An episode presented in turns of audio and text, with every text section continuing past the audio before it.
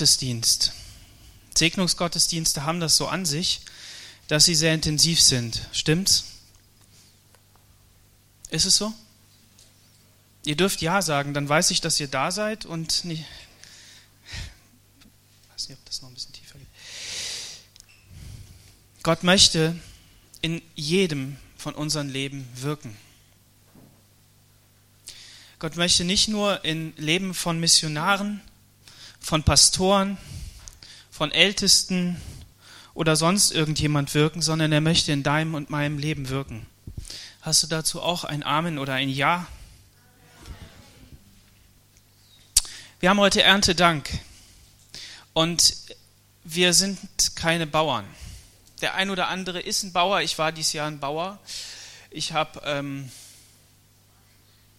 500 äh, Tomatenpflanzen gehabt oder so.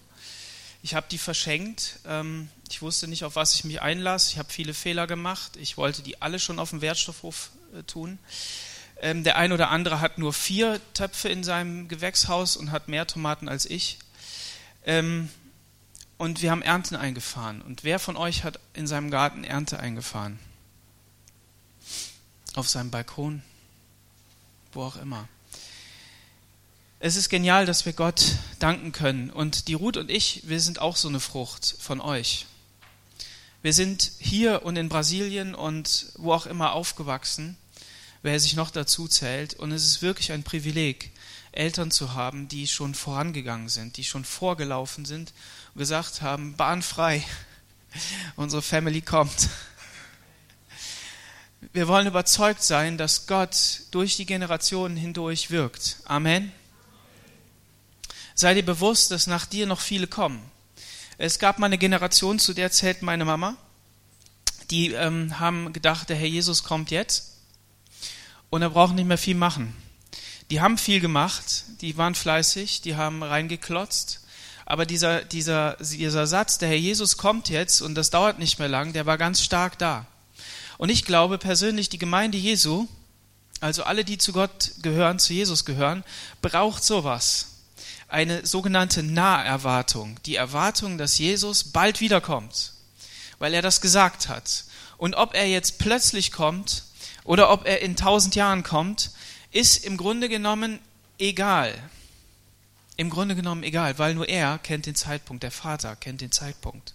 Aber was wichtig ist, ist, wenn wir davon überzeugt sind, dass Gott in unserem Leben wirkt, dass er in deinem und meinem Leben wirkt, dass wir Schritte vorangehen, dann sind wir auch überzeugt, dass die Leute, die nach uns kommen, diese Wege gehen, oder? Weil ich gehe doch nicht meiner Familie voraus, ich werde doch nicht alt und habe Kinder, um dass danach nichts mehr kommt. Oder? Versteht ihr, was ich meine? Manchmal leben wir nur so vor den Moment. Wir leben für das, was, was jetzt ist. Aber wir dürfen wissen, dass dem Gerechten Frucht versprochen ist. Dass demjenigen, der verwurzelt ist, und der Pastor Arcangelo hat vor zwei Wochen eine Hammerpredigt gehalten über Palmen, dass, dass da richtig Frucht entsteht. Und wenn so Stürme kommen oder der Blitz einschlägt, wie gestern, und der Knall sofort da ist und man Angst hat und die Palme bewegt wird von rechts nach links mit Wahnsinnsgeschwindigkeiten, dann brauchen wir keine Angst zu haben, weil wenn wir in Gott verwurzelt sind, dann stehen wir fest. Ist es so?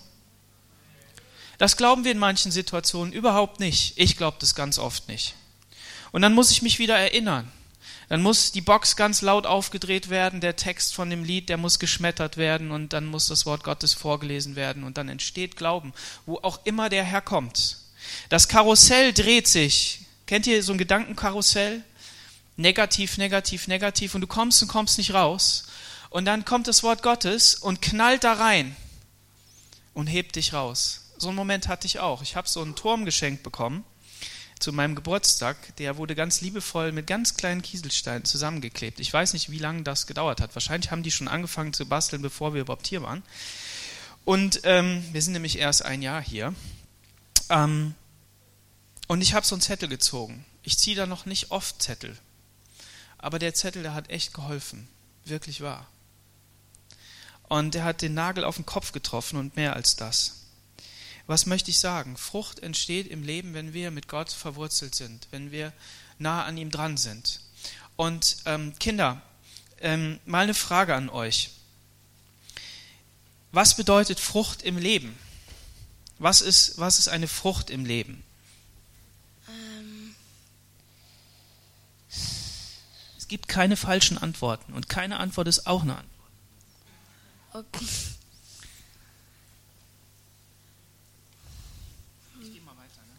Also äh, eine Frucht. Einfach eine Frucht. Genau, eine Frucht, richtig, richtig, sowas hier, ne? Sowas hier, das ist eine Frucht. Mag noch jemand was sagen, bevor ihr keine Lust habt? Frisch fürs Leben. Ja? Also die Frucht kommt vom Baum manchmal. Also das, die meisten Früchte kommen vom Baum und von Sträuchern. Richtig, ganz genau. Und auf die Antwort habe ich gewartet. Also Frucht kommt von einer Pflanze. Und manch einer sitzt vielleicht heute Morgen hier und denkt, was, was redet der über die Frucht des Lebens und was so aus, aus dem Leben hervorkommen kann? Ja, wir Christen haben schon unsere Sprache. Und manchmal versteht man die nicht. Ne? Und vor allen Dingen äh, wird die manchmal auch komplett falsch verstanden. Mir fällt kein gutes Beispiel ein. Ähm, aber um euch das zu erklären, wenn ihr wenn ihr gute Dinge im Leben tut, ne, wenn ihr lieb zu der Mama seid, wenn ihr gehorsam seid, ne, räumen die Playstation wieder weg oder ähm, jetzt hören wir mal auf, äh, so rumzuhüpfen und ihr dann einfach lieb seid, dann ist das was Gutes im Leben. Ne? Und wenn ihr immer so strahlt, wie ihr strahlt und wenn ihr ähm, in, in, in Mathe eine Eins, wer hatte schon mal in Mathe eine Eins? Eine Zwei? Ah, ihr habt noch keine Noten. Na gut. Aber das nennt man Frucht, ja? Da entsteht etwas, da kommt etwas raus. Es ist also ein Bild auf das, was die Bibel eben auch Frucht nennt. Die Bibel kennt nicht nur die Frucht, die entsteht, wenn jemand irgendwie was Böses tut, also schlechte Sachen und gute Sachen, sondern sie kennt auch die Frucht des Geistes. Und das ist etwas, das tröstet uns, ähm, dass, dass wir wissen, dass nicht nur unsere Kraft etwas hervorbringt in unserem Leben, sondern dass Gott etwas durch unser Leben hervorbringen möchte. Und manchmal ist das so wie mit meinen Tomatenpflanzen, da ist man verzweifelt und denkt, wieso kommen die nicht raus? Und dann steht man neben der Pflanze und sagt, jetzt wachs doch endlich, komm da raus. Und dann zieht man und bewässert und man muss halt Geduld haben. Ne? Und das wünsche ich dir auch, Ruth. Viel, viel, viel Geduld. Dass du ähm, weißt, dass deine Arbeit eine Arbeit auf Langfristigkeit ist und dass du nicht aufgibst.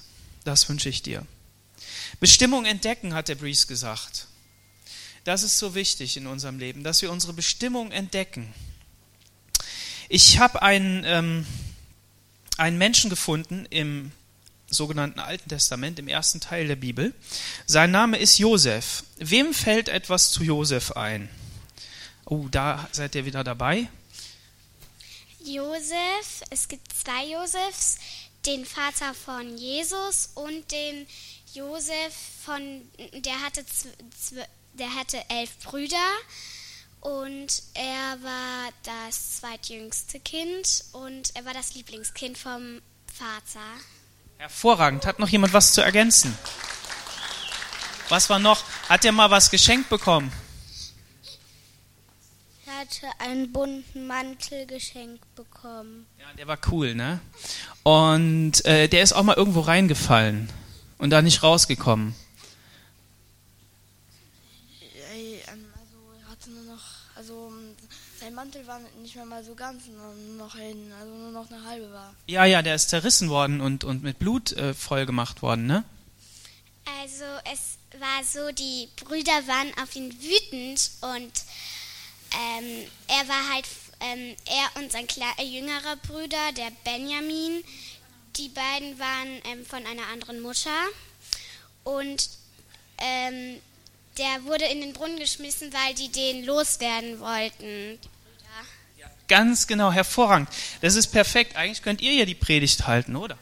Und weil er er, er, sie wollten den loswerden, weil er immer so von geträumt hatte.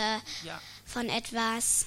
Ja, ganz genau. Das sind alles die Punkte, die ich jetzt sagen will. Das ist ja echt cool. Im 1. Mose Kapitel 37, Vers 1 bis 4, da steht folgendes. Jakob wurde im Land Kanaan sesshaft, in dem auch schon sein Vater Isaak als Fremder gelebt hatte. Und so geht seine Geschichte weiter. Jakob, Sohn jo Jakobs Sohn Josef war inzwischen 17 Jahre alt. Seine Aufgabe war es, die Schaf- und Ziegenherden seines Vaters zu hüten, zusammen mit seinen Halbbrüdern, andere Mutter, den Söhnen von Bilha und Silpa. Zu Hause verriet er seinem Vater, ei, ei, ei, was die Brüder Schlechtes getan haben. Jakob liebte Josef mehr als die anderen Söhne, weil er ihn noch im hohen Alter bekommen hatte. Darum ließ er für ihn ein besonderes, vornehmes und prächtiges Gewand anfertigen. Natürlich merkten Josefs Brüder, dass ihr Vater ihn bevorzugte. Sie hassten ihn deshalb und konnten kein freundliches Wort mehr mit ihm reden. Wir haben jetzt eben von den Kindern erzählt bekommen, wie die Geschichte von Josef geht und was da wichtig gewesen ist. Und das sind genau diese Punkte, auf die es mir ankommt. Josef steht heute Morgen für ein Beispiel von einem Menschen, der sich auf den Weg macht, Gott zu finden, seinen Weg zu gehen und gleichzeitig auch nicht zu wissen, wo der hingeht. Und ich weiß nicht, wer sich damit identifizieren kann, der sagt, ich weiß gar nicht, wo mein Weg hingeht. Von Ruth hätten wir auch nicht gedacht, dass die mal wieder nach Brasilien geht. Okay, vielleicht liegt es ja in der Familie, aber ähm, mit äh, den Jahren wurde dann klar, nee, irgendwie ist es nicht. Und plötzlich kommt Gott. Und dass ich heute Morgen hier stehe in unserer Gemeinde, in der ich aufgewachsen bin und euch die Predigt halten darf und Pastor sein darf, ist auch so eine Überraschung, die wir nie gedacht hätten.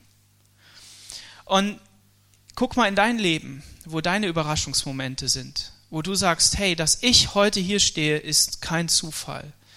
Oder Zufall, aber wenn ich genau hingucke, hat Gott Arbeit geleistet und hat mich geführt. Und was ist hier passiert? Warum diese Punkte, die schon eben aufgeführt wurden? Josef hat es nicht leicht gehabt. Er hat immer wieder irgendwelche Brocken im Weg gehabt. Er hatte Brüder, die ihn hassten, weil sein Vater falsch mit ihm umgegangen ist. Er hat das dann auch noch für sich so in Anspruch genommen, ne? hat gesagt, oh cool, bin ich der Lieblingssohn und dann erzähle ich dem doch mal, was für schlechte Sachen die machen. Ne? So vielleicht als kleiner Junge schon angefangen und sich was angewöhnt, was nicht gut ist. Ähm, vielleicht auch nicht wissend, um was es geht. Eltern haben versagt. Und daraus entstand dieser Hass. Aber Josef war gleichzeitig, und das wissen wir aus der Geschichte, für etwas bestimmt. Und er hatte Träume, wurden auch schon angesprochen. Und diese Träume, die zeigten, dass. Okay, ich muss nochmal zu euch. Was zeigten die Träume? Also der erste Traum war, dass die alle Gaben zusammengebunden haben. Ähm, er wurde Träumdeuter wurde darum auch aus dem Gefängnis freigegeben. Richtig. Und was war mit den Gaben? Also, und ähm, seiner, die ähm, richtete sich auf und die anderen verbeugten sich vor seiner. Genau. Und ähm, er hat das einfach erzählt. Er hat gesagt, ich bin der Coolste, ich stehe in der Mitte, ihr müsst euch alle verbeugen. Und er hatte keinen blassen Schimmer, wo das hinführt. Und dann kommt diese Geschichte, wo dieser Hass so sehr zugenommen hat, dass sie einfach gesagt haben, wir müssen ihn loswerden. Wir können einfach nicht mehr mit ihm zusammenleben. Es geht einfach nicht mehr. Guck mal, da kommt dieser Traumdeuter mal sehen, ob die Träume in der Zisterne auch noch funktionieren. Und dann wurde er da reingeschmissen. Ich erzähle mal, ja? Gleich komme ich wieder zu euch. Ja, ich weiß, dass er noch einen zweiten Traum hatte. Ist egal. Auf jeden Fall wurde er so gehasst, dass er da reingeschmissen worden ist. Und letztendlich, sie wollten ihn umbringen. Sie wollten einfach ihn vernichten und fertig. Und was auch immer das für ein Bild zeigt von Familie, von Leben auch damals, dass man eben so weit weg war, auch vom Vater, dass man das so einfach machen konnte. Ähm, aber es zeigt eben auch diesen Hass, das Böse, das sich aufmacht, um etwas zu bedrohen, das Leben zu bedrohen, einen Weg zu bedrohen und wirklich fertig zu machen. Und ähm, Gleichzeitig war dann aber das Gewissen, das geschlagen hat unter den Brüdern und er wurde eben dann doch verkauft nach Ägypten. cooler Plan weg, einfach fertig und gleichzeitig doch Gottes Plan ausgeführt. Und im 1. Mose Kapitel 39, Vers 2 heißt es, der Herr half Josef, so dass ihm alles glückte, was er unternahm. Er durfte im Haus arbeiten und auch Potiphar merkte bald, dass der Herr auf seiner Seite stand und ihm großen Erfolg schenkte. Das ist natürlich cool, wenn man merkt, dass Gottes Segen mit einem ist. Und wer von uns weiß, dass Gottes Segen in seinem Leben ist? Aber wie oft haben wir dann doch Zweifel, oder? Es gibt Situationen, in denen haben wir Zweifel, wo wir einfach nicht weiter wissen. Wenn wir schon viel mit dem Herrn erlebt haben, wenn wir schon auf viel im Glauben gegangen sind, obwohl da eigentlich kein Weg war, desto stärker wird dieser Glaube und dann wird diese Gewissheit größer. Und Josef hat das hier auch gemerkt. Und was hat er getan? Hat er gesagt, ja, ich muss irgendwie gucken, dass ich selber jetzt hier äh, nochmal zurückkomme, weil die Träume müssen sich doch erfüllen und ähm, irgendwie muss ich das mal selbst in die Hand nehmen. Also hier arbeiten bei Potiphar ist ja nicht cool. Ich will ja eigentlich, eigentlich will ich zu dem König da, ne, zu dem Pharao. Das wäre die richtige Stellung.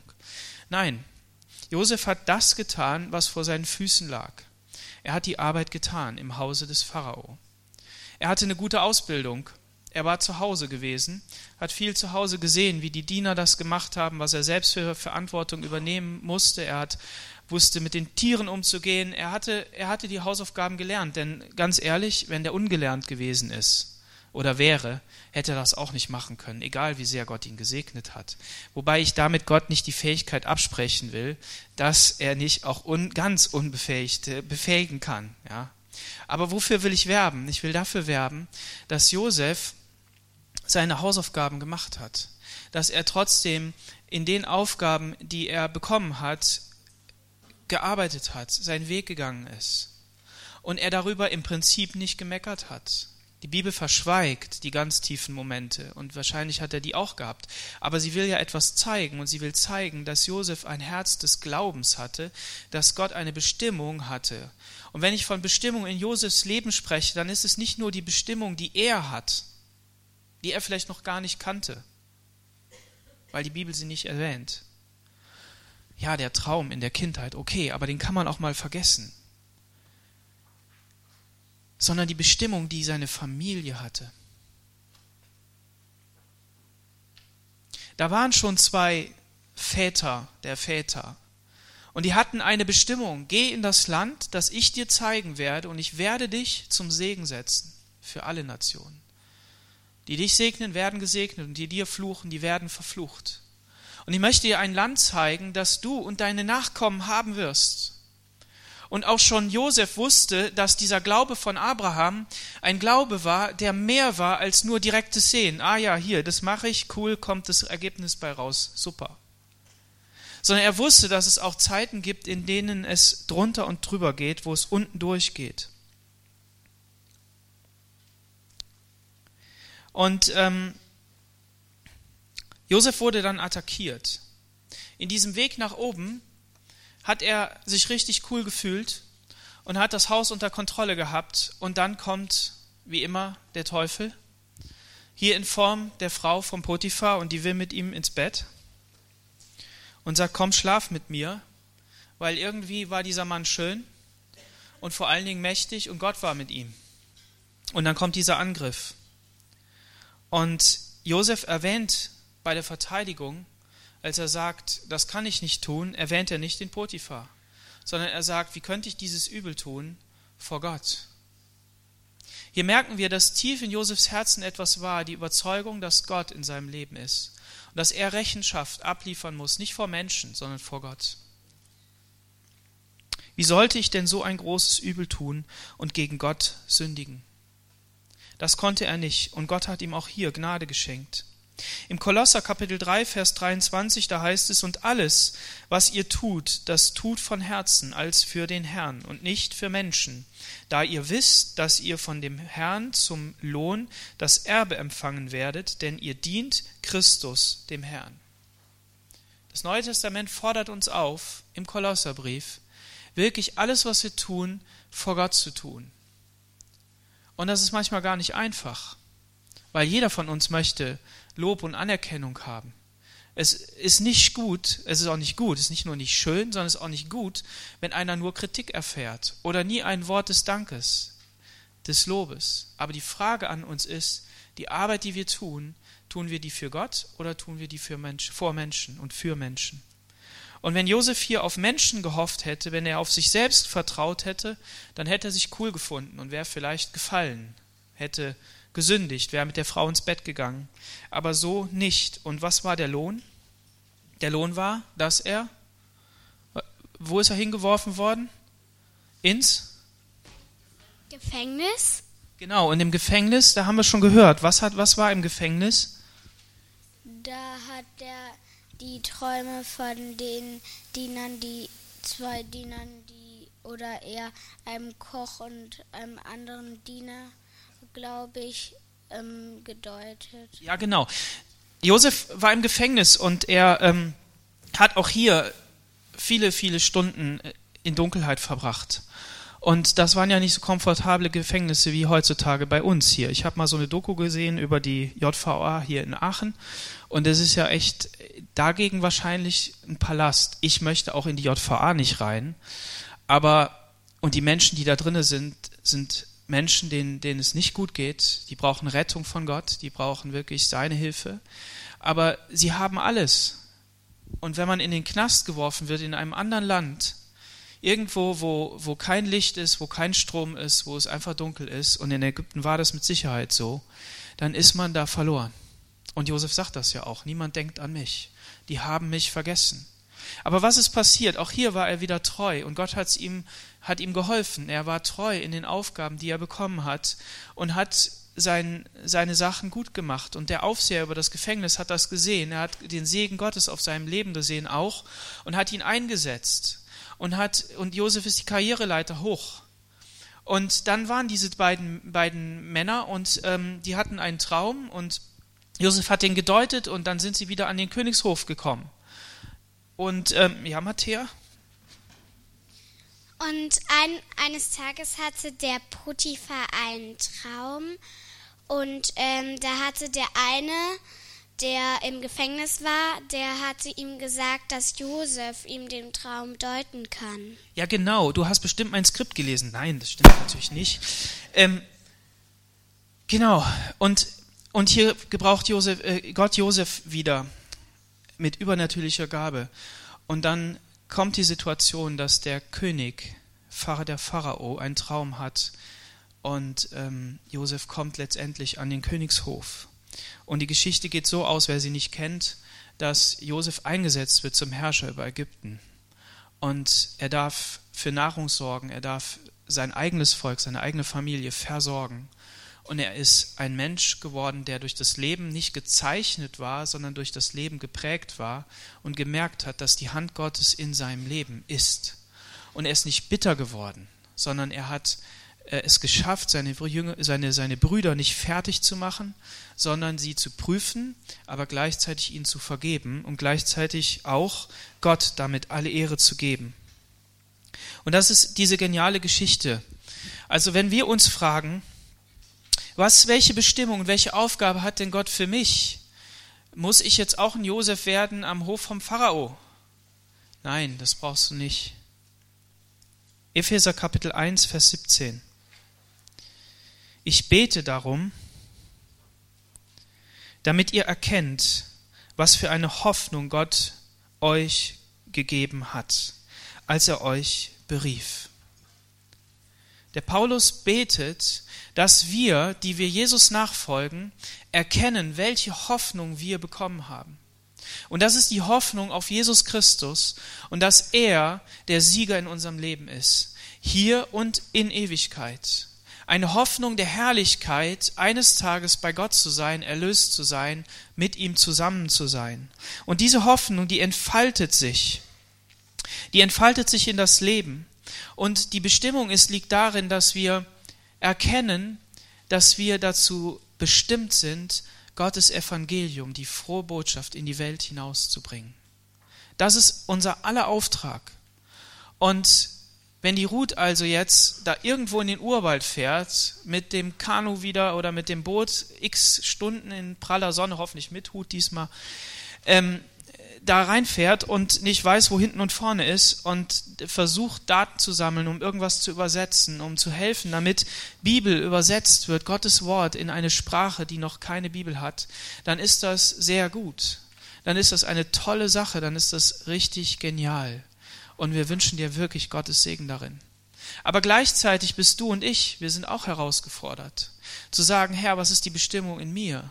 Lass diese Hoffnung, von der Paulus hier spricht, lass die auch groß werden in mir, sodass ich die Hoffnung habe, durch mein Leben zu bewirken, dass Menschen ins Königreich Gottes kommen. Bist du dabei? Bist du dabei, Menschen für Jesus zu gewinnen?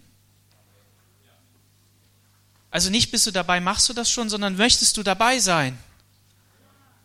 Es scheint noch nicht zu überzeugt zu sein. Schade. Ich möchte dabei sein. Und wenn ihr mich fragt, wo wir mit der Gemeinde hinwollen und sollen, dann habe ich auch dieses Brennen auf dem Herzen, dass Menschen gerettet werden. Dass wir wirklich dieser Pfeil sind, dieser Hinweis, wie es im Johannesevangelium heißt. All diese Wunder sind aufgeschrieben, damit die Menschen zum Glauben an Gott kommen. Das ist unser Ziel.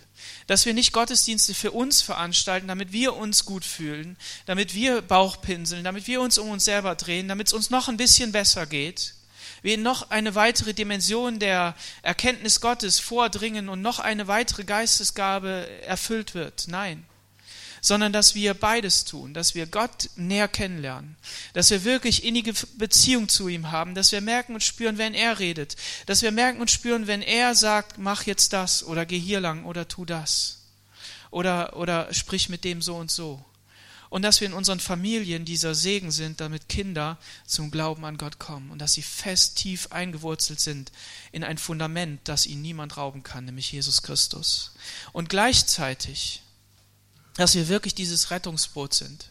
Kein Luxusdampfer, sondern dass wir ein Rettungsboot sind für viele, viele Menschen, damit Menschen zum Glauben an Jesus kommen, dass sie ewiges Leben haben. Möchtest du dabei sein? Und die Frage ist ja, was hat Jesus dafür getan? Er ist ans Kreuz von Golgatha getan. Und ich habe in der Lobpreiszeit schon einen Teil vorgelesen.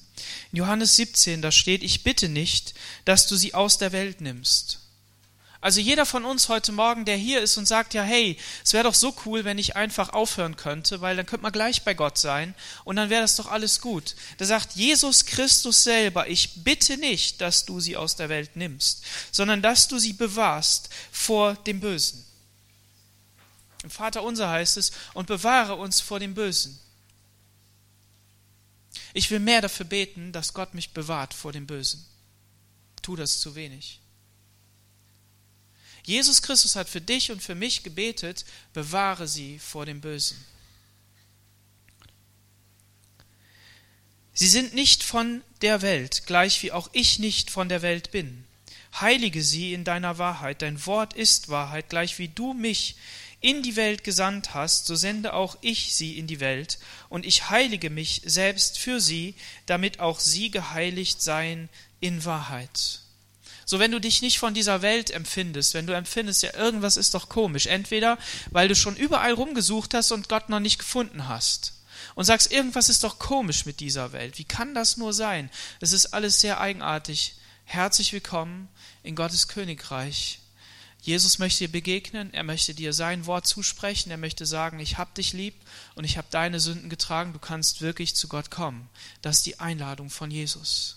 Und wenn du dich komisch fühlst, weil du schon Jesus in dir hast und sagst, es ist doch irgendwie eigenartig in dieser Welt, es ist so, so komisch, es geht alles bergab oder bergauf oder irgendwie nur, nur Konsum oder irgendwie nur, nur Schmutz und Dreck, herzlich willkommen, das ist das Leben. Wir dürfen heilig sein, weil Jesus heilig ist und weil er uns geheiligt hat. Und das ist unsere Bestimmung, heilig zu sein. Und hat jetzt jeder die gleiche Bestimmung, die gleichen Gaben? Nee, das so einfach ist es nicht.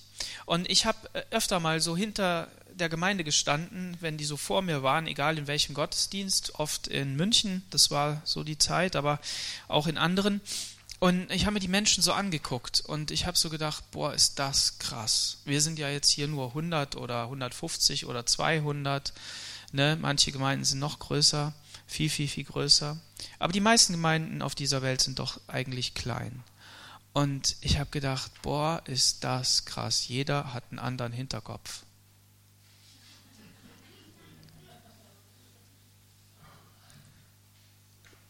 Irgendjemand, ich glaube, es war ein großer Mensch, der hat gesagt, hier kennen die Leute am Hinterkopf, weil er denen nicht so direkt ins Gesicht gucken kann, ne, von hinten. Nein, ich habe gedacht, boah, so viele Menschen und davon hat Gott noch sieben Milliarden oder wie auch immer. Und jeder ist einzigartig. Und nicht nur das, jedes Blatt an jedem Baum ist einzigartig. Und habt ihr gewusst, dass jede Schneeflocke einzigartig ist? Jede Schneeflocke. Und wenn Gott jede Schneeflocke einzigartig geschaffen hat und sie fällt zur Erde und schmilzt, nachdem sie da schön irgendwie Schnee gemacht hat, und die Kinder sich freuen und die Erwachsenen, und der Schnee Menschen verbindet. Habt ihr das gewusst? In München hatten wir öfter mal Schnee, richtig viel Schnee. Und wenn dann so ein Auto da nicht rauskommt und alles ruhig geworden ist, dann muss man gucken, wie die Leute sich helfen. Das ist genial, das ist richtig cool. Aber jeder, jeder einzelne Mensch, du und ich, ist einzigartig. Und wenn ich mir Gemeinde anschaue, dann träume ich davon. Und das ist jetzt, ich glaube, dass es eine Vision von Gott ist, aber ich halte mich immer zurück mit meinen Ideen, weil es geht darum, dass Gottes Idee durchkommt. Aber ich glaube, dass Gott jeden Einzelnen einzigartig gebrauchen will in seinem Königreich. Und dass die Gemeinde so bunt sein muss, wie sie Menschen hat. So, das bedeutet einerseits, dass wir einladen dürfen, dass wir einladen dürfen, sei so, wie du bist und lass dich an den Stellen, wo Gott dich verändern möchte, damit sein Königreich, seine Kraft, seine Liebe und seine Freude durch dein Leben fließt, lass dich da verändern. Aber wirf deine Einzigartigkeit nicht weg für irgendeine Form. Nur weil wir am Sonntag irgendwie so aussehen müssen, weil alle das sagen oder weil das vielleicht irgendwie komisch rüberkommt oder wie auch immer, lass dich nicht reinpressen in irgendwas, aber sei nicht extravagant. Dem Josef hat es geschadet, dass er mit seinen Träumen da im Zentrum stand. Sondern lass uns wirklich eine Gemeinde sein, die fit wird für die Menschen, aber gleichzeitig so einfach gestrickt wie eine Bushaltestelle. Guckt euch mal die Bushaltestellen an. Je einfacher eine Bushaltestelle gestrickt ist, desto einfacher ist, dass Menschen an das Ziel kommen. Lass uns als Gemeinde eine Bushaltestelle sein wo Leute herkommen und sagen, hier ist der Bus in die Ewigkeit. Ich will zu Gott. Lass uns daran arbeiten. Deshalb hat der Briest den Gottesdienst vorgestellt seit zwei Sonntagen am Anfang. Weil Menschen, die hier neu reinkommen, sagen, was macht ihr hier eigentlich? Und manches ist befremdlich. Was wir denken, ist völlig normal. Aber wenn jemand so die Agenda an die Hand kriegt und gesagt bekommt, also pass auf, wir machen jetzt das und dann machen wir das und dann machen wir das und dann ist der Gottesdienst zu Ende, dann fühlen die sich sicher. Und ich möchte persönlich, dass wir als Gemeinde den Charakter behalten, den wir schon immer hatten. Ganz ehrlich. Aber den Charakter, den wir schon immer hatten von Gott, der liegt ganz tief drin. Das ist eine Berufung, das ist eine, das ist eine, eine, eine Gabe Gottes in unser Leben. Und gleichzeitig möchte ich aber, dass wir uns so verändern, dass Menschen gerettet werden, dass sie zu Jesus kommen, bei Jesus gehalten werden und dienstbereit gemacht werden können für ihn. Wollt, wollt ihr das auch? Ihr dürft auch nachdenken. Jetzt dürft ihr nachdenken. Das heißt nicht, dass wir einfach irgendwas tun, was, was unnütz ist, nicht irgendwas tun wollen, was irgendwie blöd ist, sondern wir wollen, dass unser Körper aus vielen Teilen besteht und ganz verschiedene Aufgaben hat. Ebenso ist es mit dem Christen. Gemeinsam bilden sie alle den Leib von Christus und jeder Einzelne ist auf die anderen angewiesen. Gott hat jedem von uns unterschiedliche Gaben geschenkt. Und wenn du nicht weißt, was deine Gabe ist, ich hoffe, dass wir es schaffen, in naher Zukunft etwas uns an die Hand zu geben, wo wir Gaben herausfinden, auf eine relativ einfache Art und Weise. Und dass wir Möglichkeiten schaffen können, dass du dich integrieren kannst und mitarbeiten kannst in der Gemeinde, wenn es um konkrete Aufgaben im Gottesdienst und außenrum geht. Aber dein Leben besteht ja nicht nur aus dem Sonntag und aus dem Mittwoch oder Montag oder, oder Freitag oder so, wo irgendwie eine Veranstaltung hier ist sondern du kannst auch eine Kleingruppe haben. Du darfst in einen Kreis gehen und sagen, hey, wir sind zu dritt, viert, fünft, sechst, wir wollen Gemeinschaft haben und Jesus dienen, wir möchten ähm, herausfinden, was es mit den Geistesgaben auf sich hat. Wir brauchen ein Umfeld, in dem wir uns geborgen fühlen. Dann sag einfach, hey, wir wollen eine Kleingruppe und wir sind hier zu dritt. Komm und halt uns eine Kleingruppe oder wie auch immer und dann werden wir das schaffen. Und dann kann man üben. Aber gleichzeitig besteht ja unser Leben aus den anderen sieben Tagen. Naja, sechs halt, ne? Und da will Gott, dass deine Fähigkeiten zur Entfaltung kommen. Und ich wünsche mir, dass wir eine Gemeinde werden, die Menschen ausrüstet, dass Gott mit durch seine Kraft in den Alltag hineinwirken kann, damit Gemeinde nicht am Sonntag geschieht, sondern Gemeinde am Montag. Und das bedeutet, dass wir hier aus dem Gottesdienst das herausnehmen können, was Gott, wo Gott den Finger drauf legt und sagt, Herr, ich möchte jeden Tag in Kontakt mit dir kommen. Ich möchte, dass du mit mir redest, dass du bei mir bist.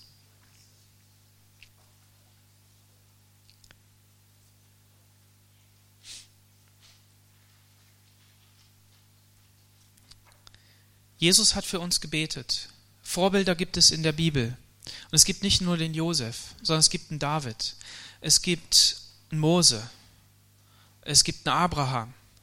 Es gibt einen Salomo es gibt einen Samuel, es gibt verschiedenste Leute. Und wenn du es nachlesen möchtest, im Hebräer Kapitel 11 kannst du das tun. Und im Vers 32, da heißt es, und was soll ich noch mehr sagen? Die Zeit würde mir zu kurz, wenn ich erzählen sollte von Gideon und Barak und Simson und Jephthah und David und Samuel und den anderen Propheten diese alle haben durch den Glauben Gottes Zeugnisse empfangen und doch nicht die Verheißung erlangt, weil Gott etwas Besseres für uns vorgesehen hat, dass sie nicht ohne uns vollendet würden. Menschen stehen am Anfang und die haben uns voran, sind uns vorgegangen. Die Kette ist schon ganz weit. Die Pyramide, Menschenpyramide ist sehr, sehr hoch und wir stehen nur auf Schultern von anderen. Und in diesem Bewusstsein dürfen wir in unseren Alltag gehen und wir dürfen sagen, Gott, ich möchte in die Bestimmung kommen, die du für mich hast. Nicht irgend so eine Träumersache. Wenn Gott etwas Besonderes für dich hat, wo er dich ganz aussondern will, dass du was ganz anderes machst, dann sei nicht überrascht, wenn es passiert. Das geht schneller, als du denkst und vor allen Dingen vielleicht auch noch nicht mal so, wie du denkst.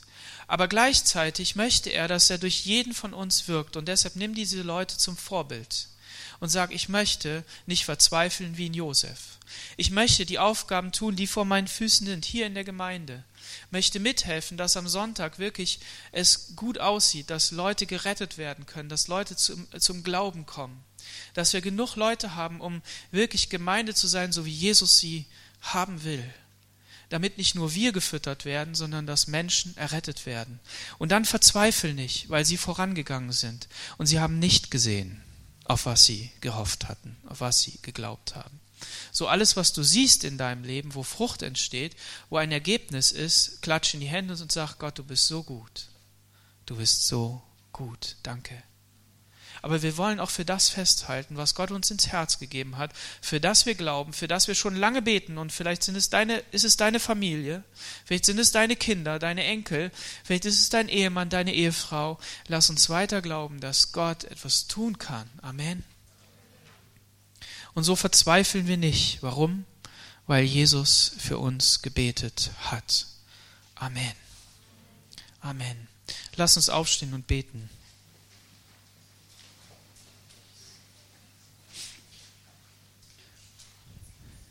Herr Jesus, bete darum,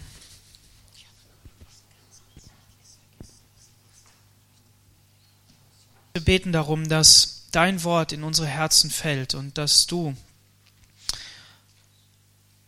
uns das gibst, was du für uns vorbereitet hast. Herr Jesus, dass wir in unserer Bestimmung und Berufung leben dürfen. Herr, du hast den Weg freigemacht, du hast alles zur Verfügung gestellt, was der Himmel nur bieten kann. Ich danke dir dafür und ich bete darum, dass du diesen Morgen nimmst, Herr, um Ruth zu segnen, um sie wirklich mit Kraft und äh, Würde und, und viel Segen auszustatten, Herr. Und dass du aber auch uns, jedem Einzelnen, zeigst, wo wir unseren Platz haben und dass wir merken und spüren, wie deine Hand in unserem Leben ist. Ich bete, dass da, wo Tiefen sind, wo Verzweiflung ist und wo wir nicht wissen, Herr, was du willst in unserem Leben, dass wir auf Menschen schauen, die uns vorangegangen sind, ob in der Bibel oder in unserem Umfeld. Ich bete aber auch darum, dass wir als Gemeinde wirklich eine Gemeinde sind und noch weiter mehr werden, wo Menschen in dein Königreich kommen und den Platz, wo du sie hinbestimmt hast. Halleluja. Und wenn du heute Morgen hier bist und verstanden hast, worum es geht, dass du Jesus in dein Leben hineinlassen sollst, dass du dein Herz aufmachen sollst und sagen sollst, Jesus, ich will, dass du die Kontrolle übernimmst, dass du wirklich mein Leben rettest und befreist, dann möchte ich dich einladen, nach dem Gottesdienst nach vorne zu kommen und zu sagen, Jesus, komm du in mein Leben. Und für alle anderen auch möchten wir auch Gebet anbieten nach dem Gottesdienst und euch bitten, dass ihr dann nach vorne kommt. Und wir singen jetzt noch ein Lied und dann wird es noch mal was Besonderes geben.